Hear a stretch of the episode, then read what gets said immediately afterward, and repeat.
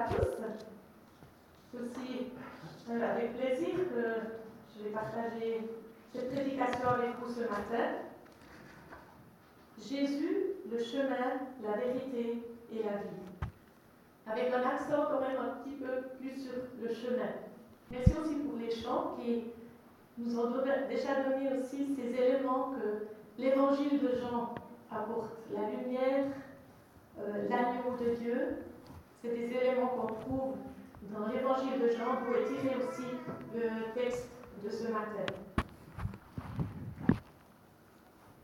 Alors, je ne sais pas ce que vous vous imaginez quand vous entendez le mot chemin. Je pense que chacun a un peu une autre image d'un chemin, d'un beau chemin, ou d'un chemin qu'il a peut-être parcouru cet été. Euh, comme beaucoup de Suisses et de Suissesses, vous avez peut-être été en montagne, chemin, parcouru un chemin. C'est vrai qu'en Suisse, on a la chance d'avoir beaucoup de chemins balisés. Chacun de nous, je crois, connaît euh, les losanges jaunes ou les palmes jaunes, et puis aussi ces marques bleues et blanches ou rouges et blanches sur les pierres. Et quand il n'y a plus tout ça, il y a parfois encore des ternes, des Steinmann, comme on dit, qui nous indiquent le chemin. Vous savez que moi j'aime bien tout ça. J'ai malheureusement pas eu le temps d'aller très souvent cet été, mais voilà, c'est quelque chose aussi qui me parle quand je suis en montagne. En plus, on a encore euh, le privilège d'avoir le plus haut sentier balisé des Alpes dans notre, euh, dans notre pays. C'est le Barborne, qui culmine à 3600 mètres. Et si vous, y avez si vous y avez jamais été, je vous encourage à projeter ça pour l'année prochaine. C'est magnifique. Alors, en ce qui concerne le chemin, en fait, concrètement, le chemin, c'est un moyen, une voie qui nous amène d'un point de départ à un point d'arrivée. C'est quelque chose, en fait, c'est un moyen qui nous conduit d'un endroit à l'autre. Au figuré, par contre, c'est plus un chemin de nos on pourrait dire. Euh, on parle d'être en chemin, d'être en chemin, de faire son chemin, ou euh, parfois euh, d'avoir fait du chemin. Mais voilà, être en chemin, c'est plutôt le thème qu'on va aborder ce matin. Alors juste un petit peu le, contexte du, récit de ce matin. Jésus est avec ses disciples le temps de la passion a commencé, ce temps où Jésus s'approche de son chemin de croix, son chemin de souffrance. Il a commencé au chapitre 12 et nous on sera au chapitre 14. Il est entré à Jérusalem, une femme a déversé du parfum, il parle de sa mort aussi avec ses disciples plusieurs fois. L'atmosphère devient pesante les disciples ne comprennent pas toujours ce qu'il entend par, ce qu'il va vivre. Jésus annonce aussi qu'un des disciples va le trahir, va le livrer même, et qu'un autre va le renier. Voilà, on peut s'imaginer que l'atmosphère est vraiment pesante. Mais dans cette atmosphère pesante, Jésus a une parole. Et je vous invite à lire le texte dans Jean 14, les versets 1 à 7 dans la nouvelle pensée courante. Ne soyez pas troublés, leur dit Jésus. Vous avez confiance en Dieu. Ayez aussi confiance en moi. Il y a beaucoup de lieux où demeurer dans la maison de mon Père. Sinon, vous aurais-je dit que j'allais vous préparer une place? Et si je vais vous préparer une place, je reviendrai et je vous prendrai auprès de moi, afin que là où je suis, vous soyez également. Vous connaissez le chemin où je vais. Seigneur, nous ne savons pas où tu vas. Comment en connaîtrions-nous le chemin? Jésus lui répondit, Moi je suis le chemin, c'est-à-dire la vérité et la vie. Personne ne vient au Père autrement que par moi. Si vous me connaissez, vous connaîtrez aussi mon Père. Et à partir de maintenant, vous le connaissez, vous l'avez vu. Donc voilà, Jésus commence par encourager ses disciples. Ne soyez pas troublés. Ayez confiance en moi.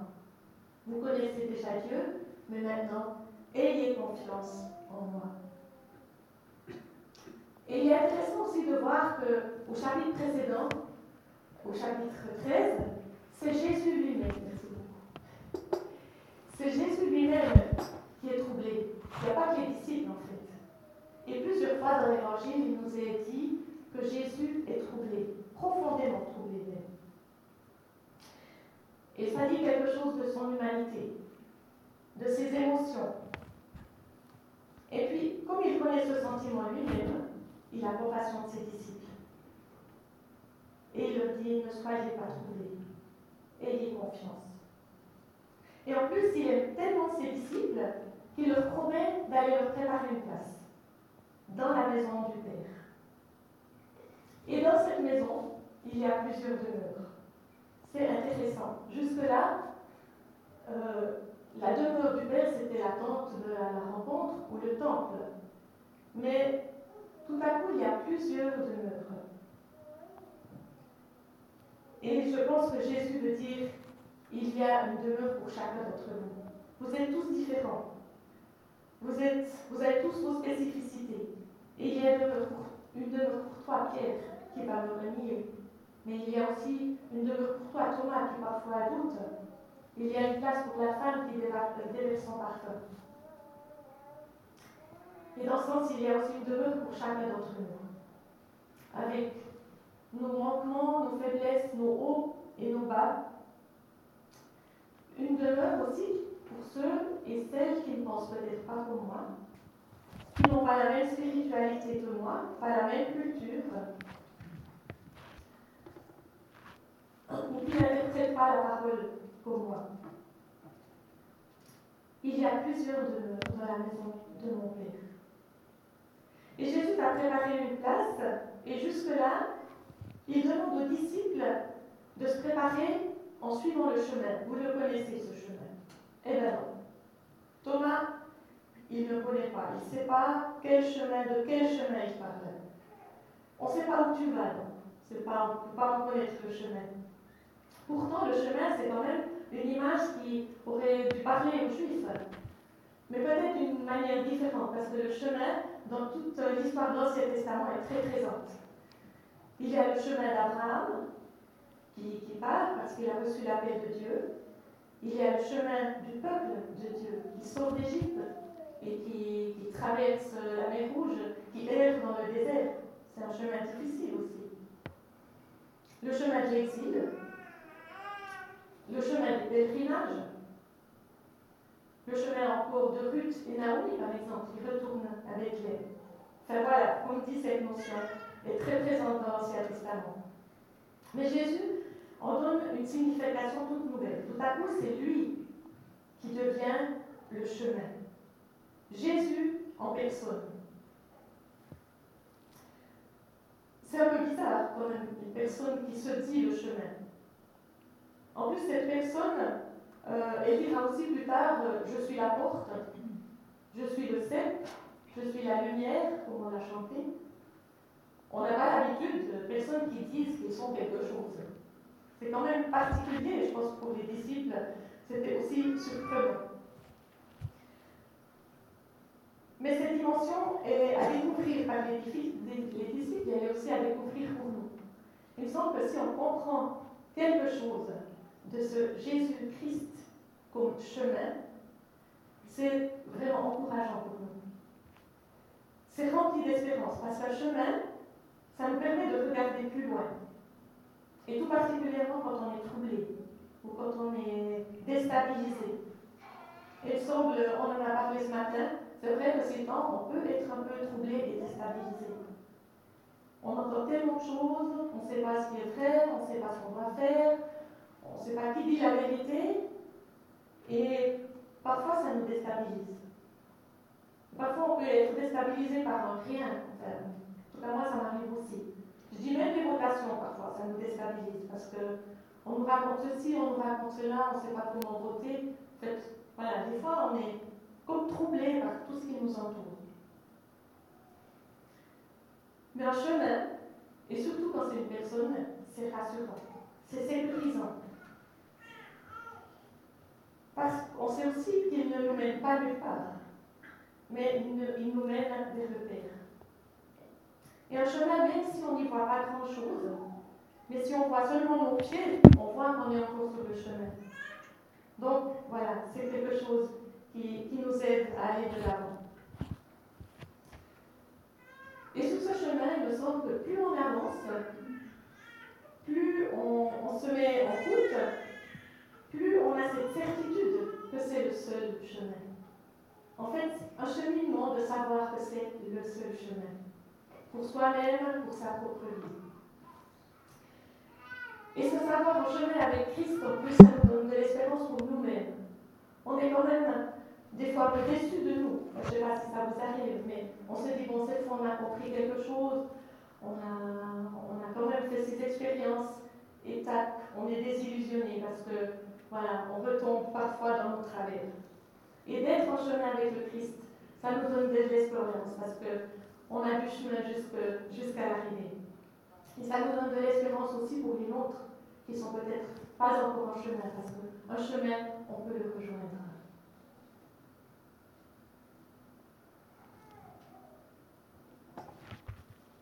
Alors ce matin, on peut se poser la question, le chemin en Christ, Jésus, est-ce que pour ma vie, aujourd'hui, c'est un signe d'espérance? Peut-être dans mes troubles, est-ce que j'ai besoin d'être rassurée, de savoir que Jésus est le chemin, qu'il est mon chemin? Dans quel domaine peut-être est-ce qu'il me demande de, de refaire confiance, là où je suis troublée? Alors si Jésus est le chemin, il est intéressant de voir son chemin qu'il a parcouru sur la terre. Et son chemin terrestre, il a duré 33 ans. Il a cheminé dans notre humanité, on l'a vu avec ses troubles, avec toute son humanité, mais aussi en tant que fils de Dieu. Et c'est seulement à cause de ça, à cause de ces deux natures, humaine et spirituelle, qu'il peut nous montrer le chemin vers le Père et nous amener vers le Père. Son chemin, il n'a pas été facile, on le sait bien.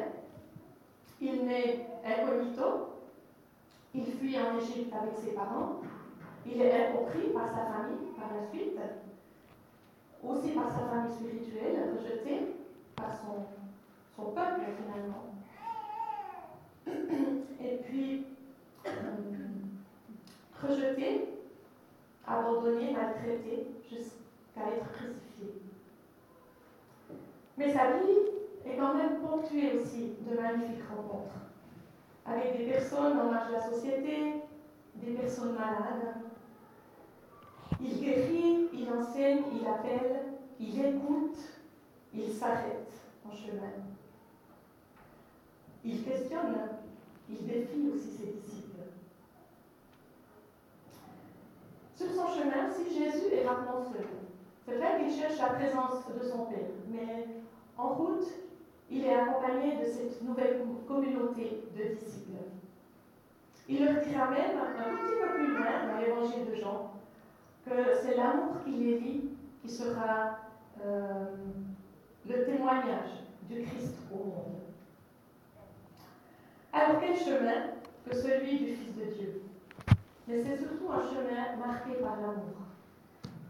Par l'amour envers tous ceux qui l'accompagnent et par l'amour envers son Père qui l'a envoyé. Un chemin aussi qui nous enseigne comment nous-mêmes être en chemin. Et dans ce sens, il y a encore un événement particulier qui est lié à, ce thème. Je suis le chemin. C'est le lavement des pieds qui a lieu juste dans le chapitre précédent. Et on peut dire que c'est vraiment en lien, c'est un acte, un signe, laver les pieds, pour dire quelques versets plus loin, je suis le chemin. Jésus lave les pieds de ses disciples. On a chanté qu'on s'inclinait devant Dieu. Mais en fait, le premier, c'est Jésus qui s'incline. Il se met au service. Et on parlait avant d'un chant qu'on chantait quand on était plus jeune, au cours de jeunes, euh, né de la poussière.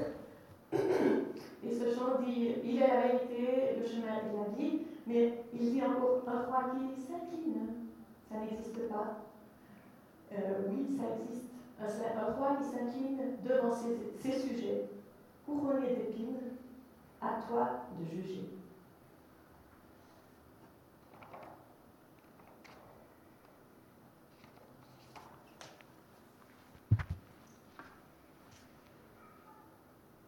Ce chemin de Christ passe par le service, par l'abaissement, et Jésus le fait, c'est écrit aussi dans, le verset qui suit, qu'il a aimé jusqu'au bout. Et Jésus ne s'arrête pas là, il demande aussi aux disciples de faire la même chose, de continuer à faire ce geste. Parlons un peu de nos chemins. Heureusement, souvent, on avance dans la joie, dans la confiance, les uns avec les autres, euh, avec l'espérance. Pourtant, parfois, nos chemins sont semés de souffrances.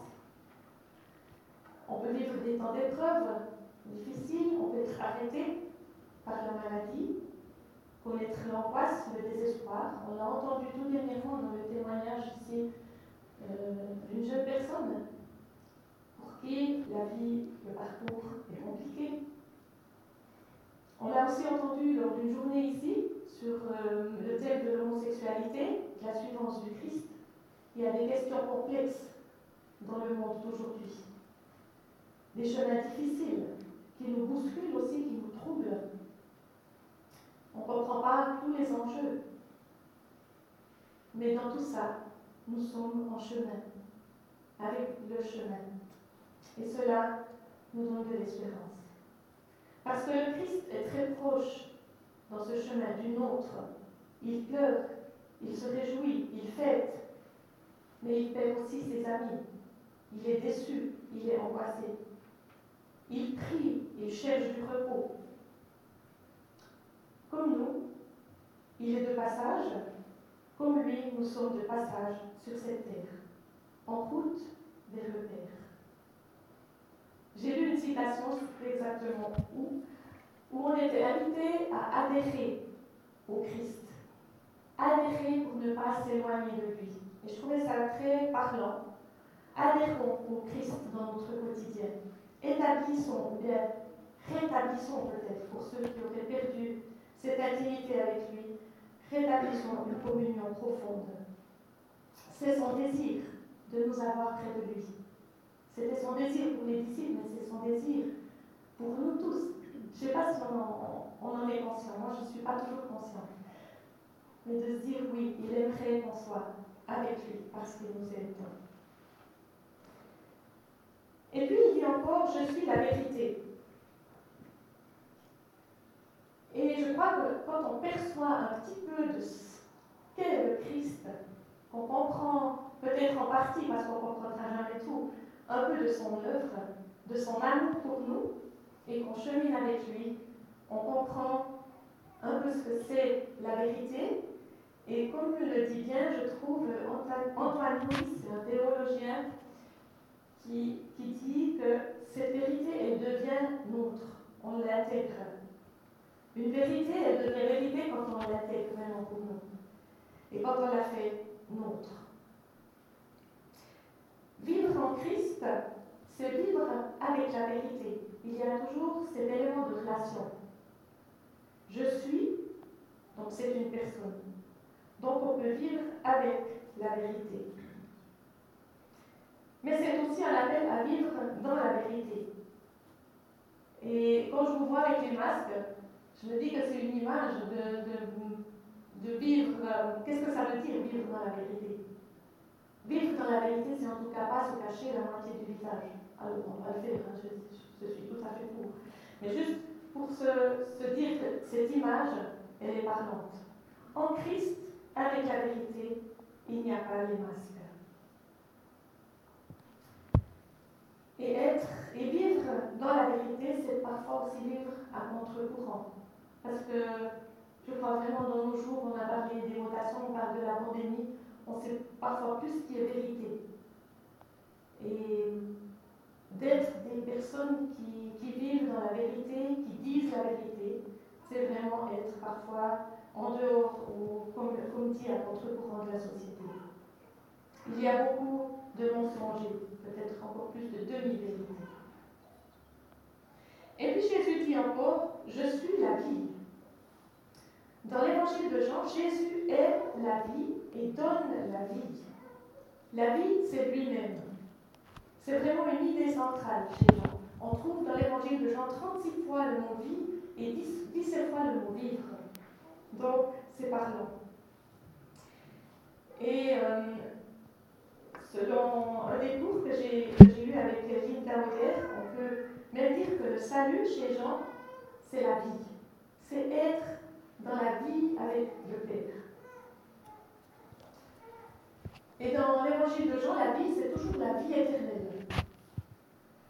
Mais pas tout à fait comme dans les autres évangiles, la vie éternelle, elle est déjà présente dans la vie du Christ sur terre, sur son chemin finalement.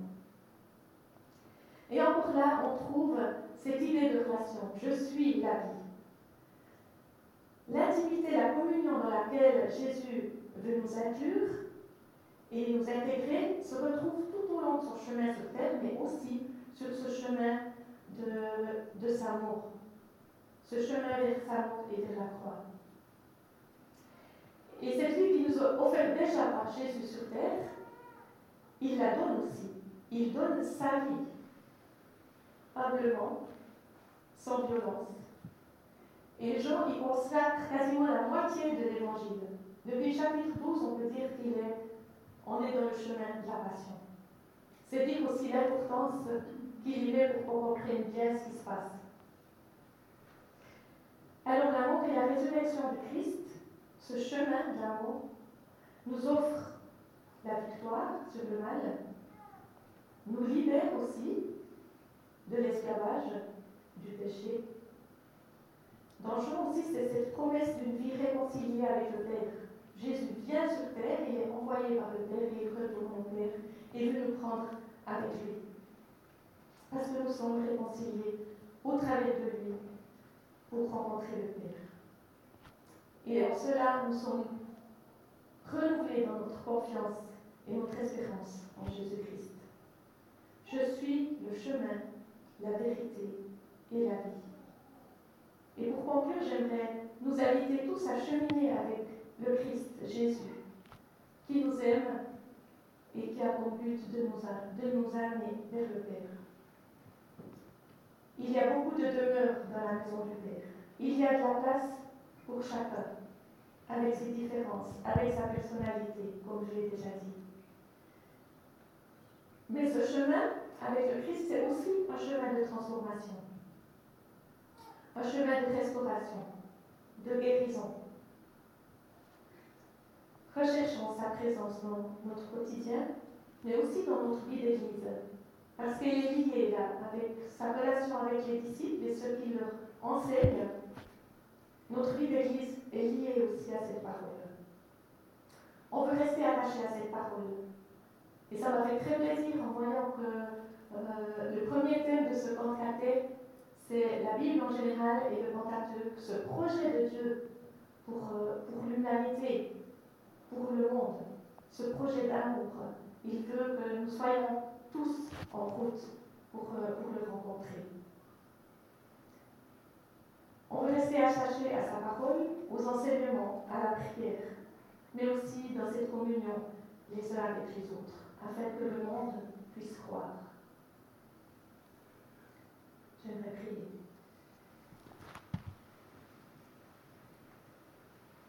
Seigneur, merci parce que tu es le chemin, la vérité et la vie.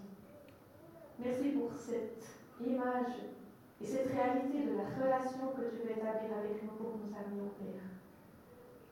Tu veux nous amener dans cette intimité d'amour entre toi, le Père, et avec l'aide du Saint-Esprit.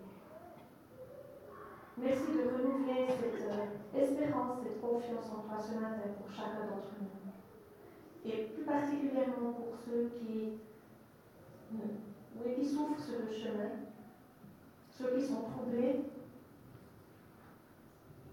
pour nous tous qui avons une difficulté de vie quotidienne, que l'image du chemin puisse nous donner de l'espérance. Seigneur, nous te prions pour tous ceux qui passent par des temps encore beaucoup plus difficiles que nous, des gens pour qui le chemin est en prison, dans la souffrance, dans la persécution, ou encore dans un hôpital. Seigneur, merci de renouveler l'espérance pour chacun. Nous voulons te remettre encore le camp de Caté aussi, Te prions pour les jeunes, que cette parole que toi tu donnes à laquelle nous désirons être attachés puisse les conduire dans leur chemin de la vie, qu'ils puissent être attachés à cette parole et à toi. Merci de nous conduire dans cette semaine avec cette image du chemin que tu nous donnes ce matin, Merci de la vérité, à être, à vivre dans la vérité, vers la vie. Merci pour ta bienveillance et pour euh, ta présence dans nos vies.